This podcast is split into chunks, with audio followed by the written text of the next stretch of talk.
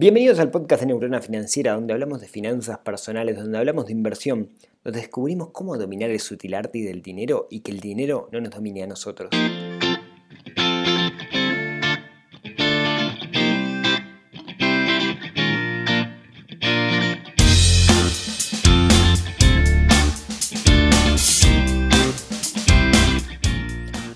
Muy buenos días para todos, mi nombre es Rodrigo Álvarez, creador de neuronafinanciera.com. Nos encontramos en este capítulo número 10, episodio número 10 del podcast de Neurona Financiera, todo un hito, llegamos a los dos dígitos. Hoy es 5 eh, de septiembre, se nos acaba el año, ya estamos casi, casi, casi ahí. Antes de arrancar, quiero agradecer, yo soy uno de los convencidos de que tenemos que ser agradecidos y Quiero, quiero agradecer en particular a todos aquellos que, trabajan en el rubro médico y de sanidad. Por distintas razones estos días los he visitado mucho y he estado molestando mucho a la gente que trabaja en ese medio. Así que eh, agradecerles por, por, todo lo que hacen por nosotros, aquellos que, nos enfermamos. Hoy mm, un tema que me parece súper interesante, del cual vengo hablando mucho últimamente, justo por el tema de República FAP, que es el plan de retiro, cómo construir un plan de retiro. Pero antes de eso, a pedido de, Jimena que me dijo que estaba bueno, vamos a volver a la sección autobombo. En este caso, eh, un comentario que me llegó de José Luis, que dice algo así, que quisiera leerlo porque me, parece que está bueno y ayuda a, a que el proyecto crezca. Dice, buenísimo el resumen, Rodrigo. Muchas gracias por tomarte el tiempo de hacerlo. Hoy a todos nos viene bien un poco de optimización. José Luis está hablando de que estoy empezando a mandar los jueves un resumen con todo lo que, lo que hablamos en la semana y alguna cosita más, como que estoy leyendo o artículos que valgan la pena. Te felicito por el podcast, una gran idea. Lo escucho siempre cuando salgo a correr y me viene al pelo porque me concentro mucho más en lo que me vas compartiendo. A mí me pasa lo mismo, yo cuando corro, ahora no estoy corriendo, pero cuando corría eh, siempre escuchaba podcast y también me ayudaba mucho a correr más, porque en vez de pensar en que estaba cansado, eh, simplemente estaba escuchando a alguien que me estaba enseñando algo o que estaba compartiendo algo. Hace días que quería escribirte para felicitarte y darte para adelante con esta gran idea que tuviste, pero no pude hasta hoy que recibí tu resumen y me lo recordó. Bueno, muchísimas gracias. Gracias a tu blog, el que sigo desde hace tiempo pero sin expresarme, empecé a usar cuentas. ya había probado varios software y app más y en todos abandonaba los registros, y con los piques que nos pasaste pude generar un flujo y unos hábitos de registro muy parecido a los tuyos, que de a poco van empezando a brindarme información valiosa que a mediano plazo espero me sirva no solo para tomar mejores decisiones, sino también para poder alcanzar al fin un sistema de ahorro sistemático que me permita no solo tener un colchón, que aún no lo logro tener, sino también un pequeño fondo para empezar a invertir rumbo al retiro. Solo para que sepas, hoy tengo 44 años, una esposa y un hijo. Dale para adelante con el curso porque puede interesarme. Te mando un abrazo grande, no le aflojes por lo que lo que haces nos ayuda a muchos. Gracias. Eh, muchísimas gracias José Luis por, este comentario. Yo creo que alguna vez le contesté a alguno que me mandaba mail que, muchas veces tenía ganas de, largar todo y son comentarios como estos los que me, me ayudan a seguir para adelante y metiéndole al, al proyecto. Así que bueno, muchas gracias y por ahí decís, ¿no? Eh, justo lo que vamos a hablar el, día de hoy, que es invertir algo con objetivo del retiro. ¿sí? Y yo vengo hablando bastante de retiro estos días, porque, porque República FAB me está cediendo algunos de los espacios que tiene en los medios para hablar de temas no tan duros como los que suelen hablar ellos, sino eh, temas más blandos. Y, vengo hablando bastante del, retiro, que es justamente lo que a ellos les, interesa. ¿no? Entonces hoy quería hablar un poco eh, eh, entre nosotros y con un poco más de tiempo sobre este tema que es, que es tan importante, ¿no? que es el, retiro. Y, la realidad es que es probable que va a llegar el momento en que todos nosotros nos queramos retirar. ¿sí? Capaz que no, como el artículo que, escribí la semana pasada, donde había un médico que tenía 87 años y seguía laburando y estaba feliz con eso. Pero en la mayoría de los casos, ya sea por necesidad o porque queremos, vamos a querer dejar de trabajar. ¿Sí? Y, y bueno, tenemos que estar preparados para ese momento. Entonces, ustedes podrán decir, ok, pero yo aporto un sistema previsional, ya sea el BPS, sea la caja profesionales, sea una FAP, sea la caja militar. Yo estoy aportando, en realidad debería estar cubierto. Bueno, a mí eso me, me, da un poquito de miedo. Primero, a ver, acá hay dos sistemas distintos. Están las cajas previsionales y están las AFAP. Son bien distintos ¿por qué? porque la caja previsional básicamente es un sistema solidario, ¿no? En el cual yo coloco dinero y con ese dinero mm, básicamente se le paga a los que están jubilados el día de hoy. ¿no? O sea, yo trabajador estoy manteniendo a los jubilados de hoy y cuando yo sea jubilado los trabajadores me van a mantener a mí. Eh, la mayoría de las cajas son deficitarias. La mayoría de las cajas necesitan que el Estado ponga dinero arriba para, para que funcionen. Eh, es un poco distinto el régimen de una FAP o de una FP, como se llama en otros países. Eh, eh, lo, que se hace en una, en una FAP o una FP es, en realidad, uno pone dinero, ese dinero se invierte, esa inversión va generando rentabilidad, e, esa, esa, inversión lo que va haciendo es crecer de alguna forma y producto del interés compuesto va creciendo aún más. La idea es que el momento que yo me voy a jubilar, cuando llega mi edad de jubilación, ese dinero que yo coloqué se lo dan, en el caso de Uruguay, al, al, Banco de Seguro del Estado, en otros países o en otras instituciones, para que a mí me den una renta vitalicia a partir de la cantidad de dinero. Entonces está directamente relacionado lo que yo aporté y el tiempo que estuvo el dinero ahí colocado con lo que yo voy a cobrar. A diferencia del el BPS, ¿no? de una caja profesional normal, que depende exclusivamente de esa relación que hay y los cálculos son distintos para calcular cuánto es la jubilación. Se toman en cuenta los mejores años, los últimos 30, etc. Entonces, tener claro cuál es, cuál es la diferencia.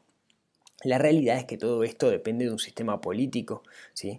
Y, para que tengan una idea, les comparto, los dejo en las notas del programa, un artículo que salió en el país esta semana o la semana pasada, que eh, tiene una, cita que decía, en este periodo 78 países aumentaron la tasa de aportes personales y patronales en su programa de reparto. 55 aumentaron la edad de retiro y 61 ajustaron la fórmula de los beneficios o redujeron directamente sus beneficios para disminuir los costos fiscales. ¿Qué es lo que quiere decir esto? Miren que la mayoría de los países están haciendo cambios y es muy probable que los cambios también lleguen aquí a Uruguay y también nos afecten a nosotros. O sea, no partemos, los que tenemos 40 años, no podemos partir de la base de que las condiciones que vamos a tener cuando nos jubilemos sean las mismas de hoy. Seguramente vayan a cambiar. ¿Por qué? Bueno, porque cada vez hay, mm, la gente tiene menos hijos, cada vez vivimos más años, entonces sería natural que se fueran corriendo las fechas y en vez de ser los 60, quizás en los 65, quizás los 70. ¿sí? En el artículo de, que les dejo en las notas hay, hablan de varios ejemplos. ¿sí?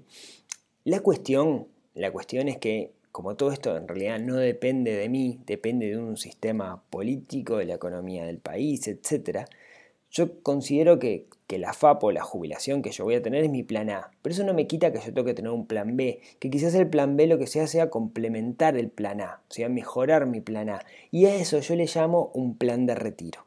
Entonces hoy vamos a charlar algunas opciones con respecto a eso. ¿Qué es lo primero que tenemos que tener en cuenta? Que un plan de retiro es algo bastante complicado de construir, pero principalmente porque nos cuesta mucho visualizarnos a nosotros del futuro. Eh, los, neurocientíficos hacen un experimento en el cual te ponen unos electrodos en la cabeza y con un tomógrafo van viendo qué colores, eh, qué, zonas de tu cerebro trabajan a medida que te van tirando ciertos, ciertos conceptos.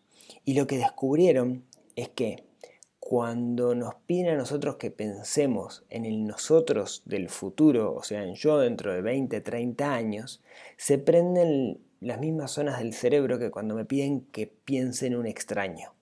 O sea, lo que quiere decir esto que para mí, mi yo del futuro es similar a un extraño.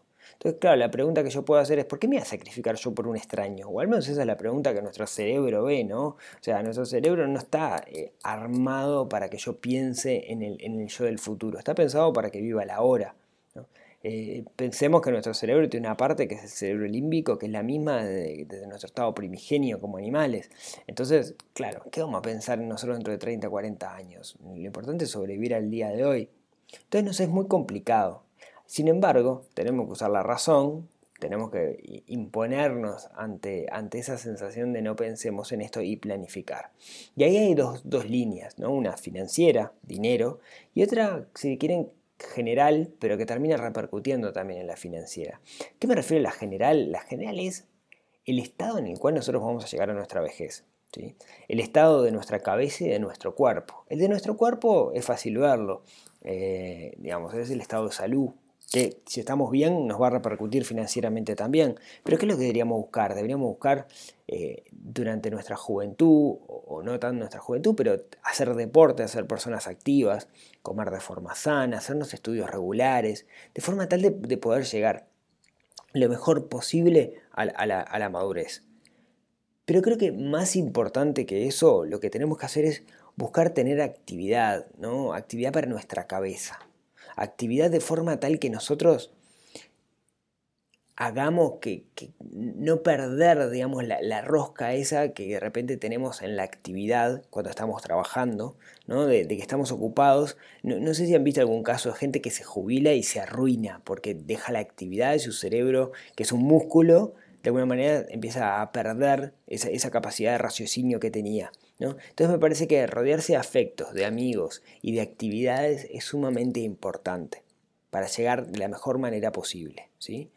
Em, acá si quieren les hago una, recomendación.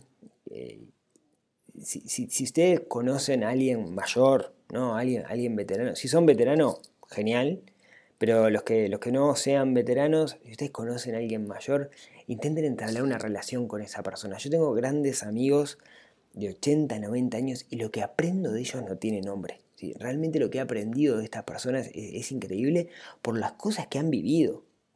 Claro, ellos tengo la suerte de que están muy bien y, se acuerdan y, son sus brillantes, ¿no? Pero, pero, pero tenemos que buscar a esa gente, realmente no, no huyamos de eso porque me parece que hay muchísimo valor ahí.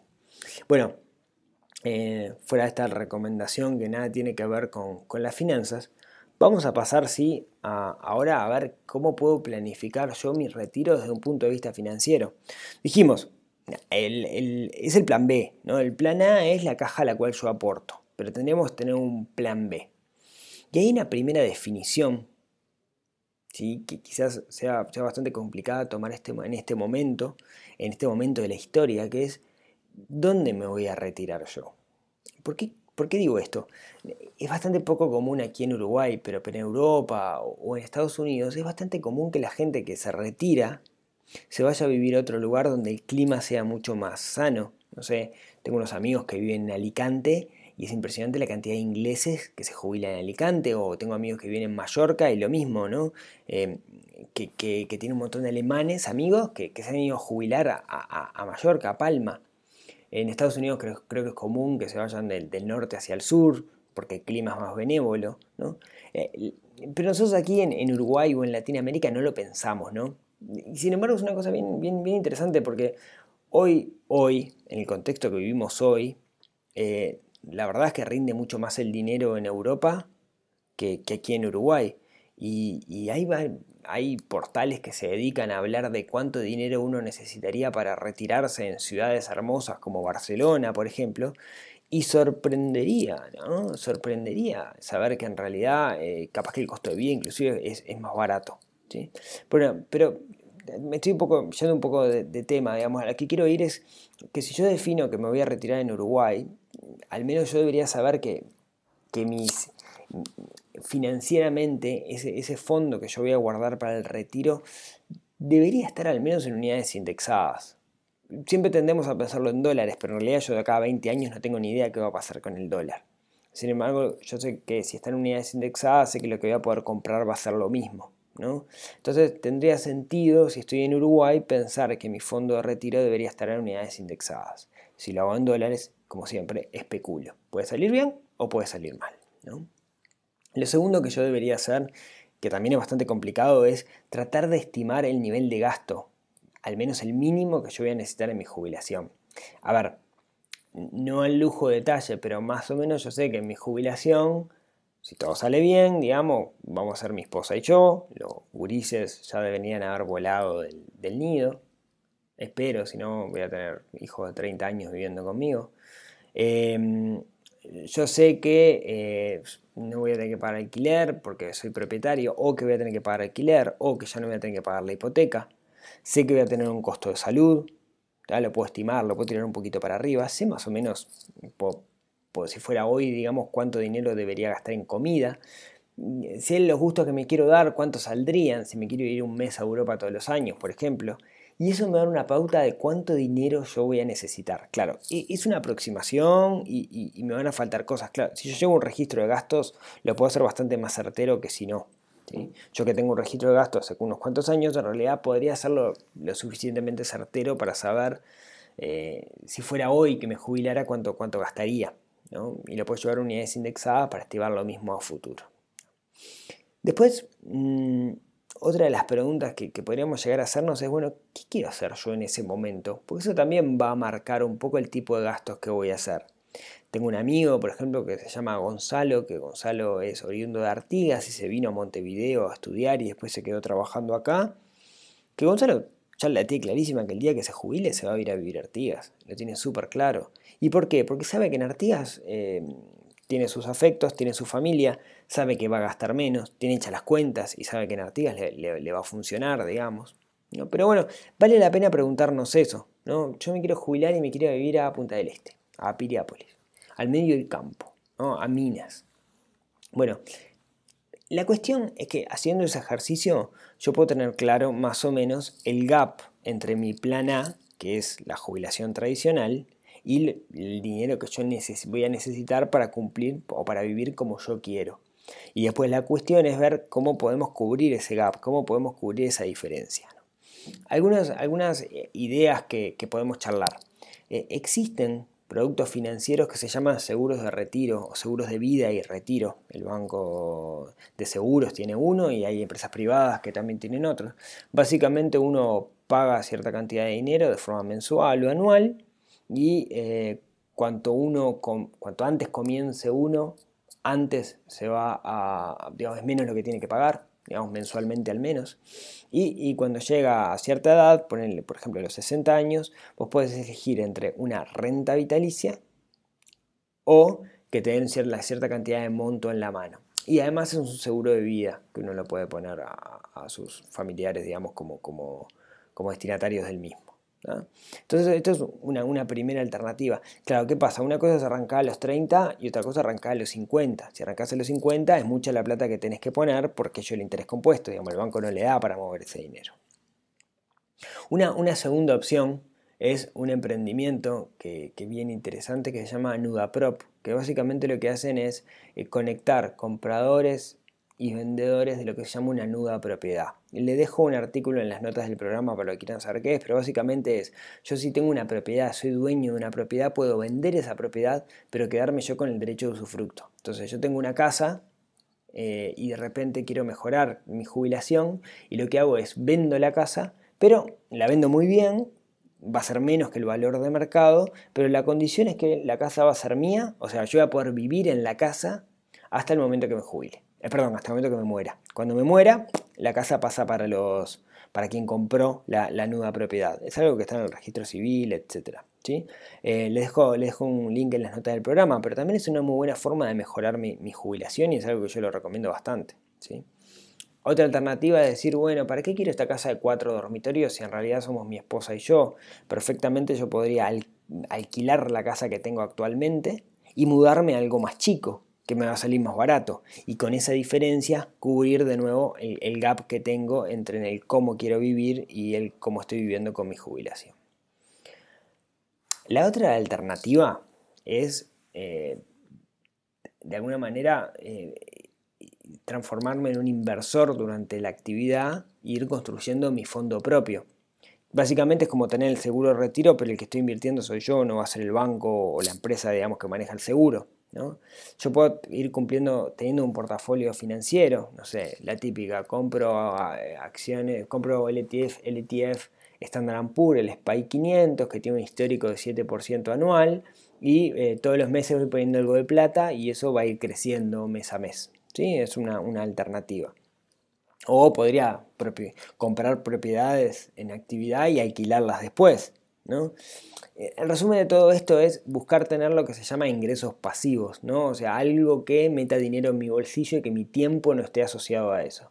Puede ser un negocio, puede ser inversiones financieras, pueden ser ganado. Bueno, hemos hablado un montón de esas, de, esos métodos, pero eh, es interesante esos métodos de inversión activa para tener justamente dinero para cubrir esa diferencia. ¿sí? Yo conozco gente, por ejemplo, que me ha dicho eh, que está en actividad y la vez pasada me comentaba, me decía, no, yo lo que tengo son unos bonos y lo uso para pagarme las vacaciones. Y, es válido, ¿no? Pero bueno, pensemos que en vez de que sea para pagar las vacaciones, que eventualmente puede ser para, para ese seguro de retiro para cubrir esa diferencia. A veces no lo vamos a tener, y, ahí quizás algo que podemos explorar es el transformar un hobby que tenemos hoy en un trabajo. Si quieren, no sé, por poner un ejemplo, eh, yo conozco a alguien que, su hobby era la carpintería, pero trabajaba de otra cosa.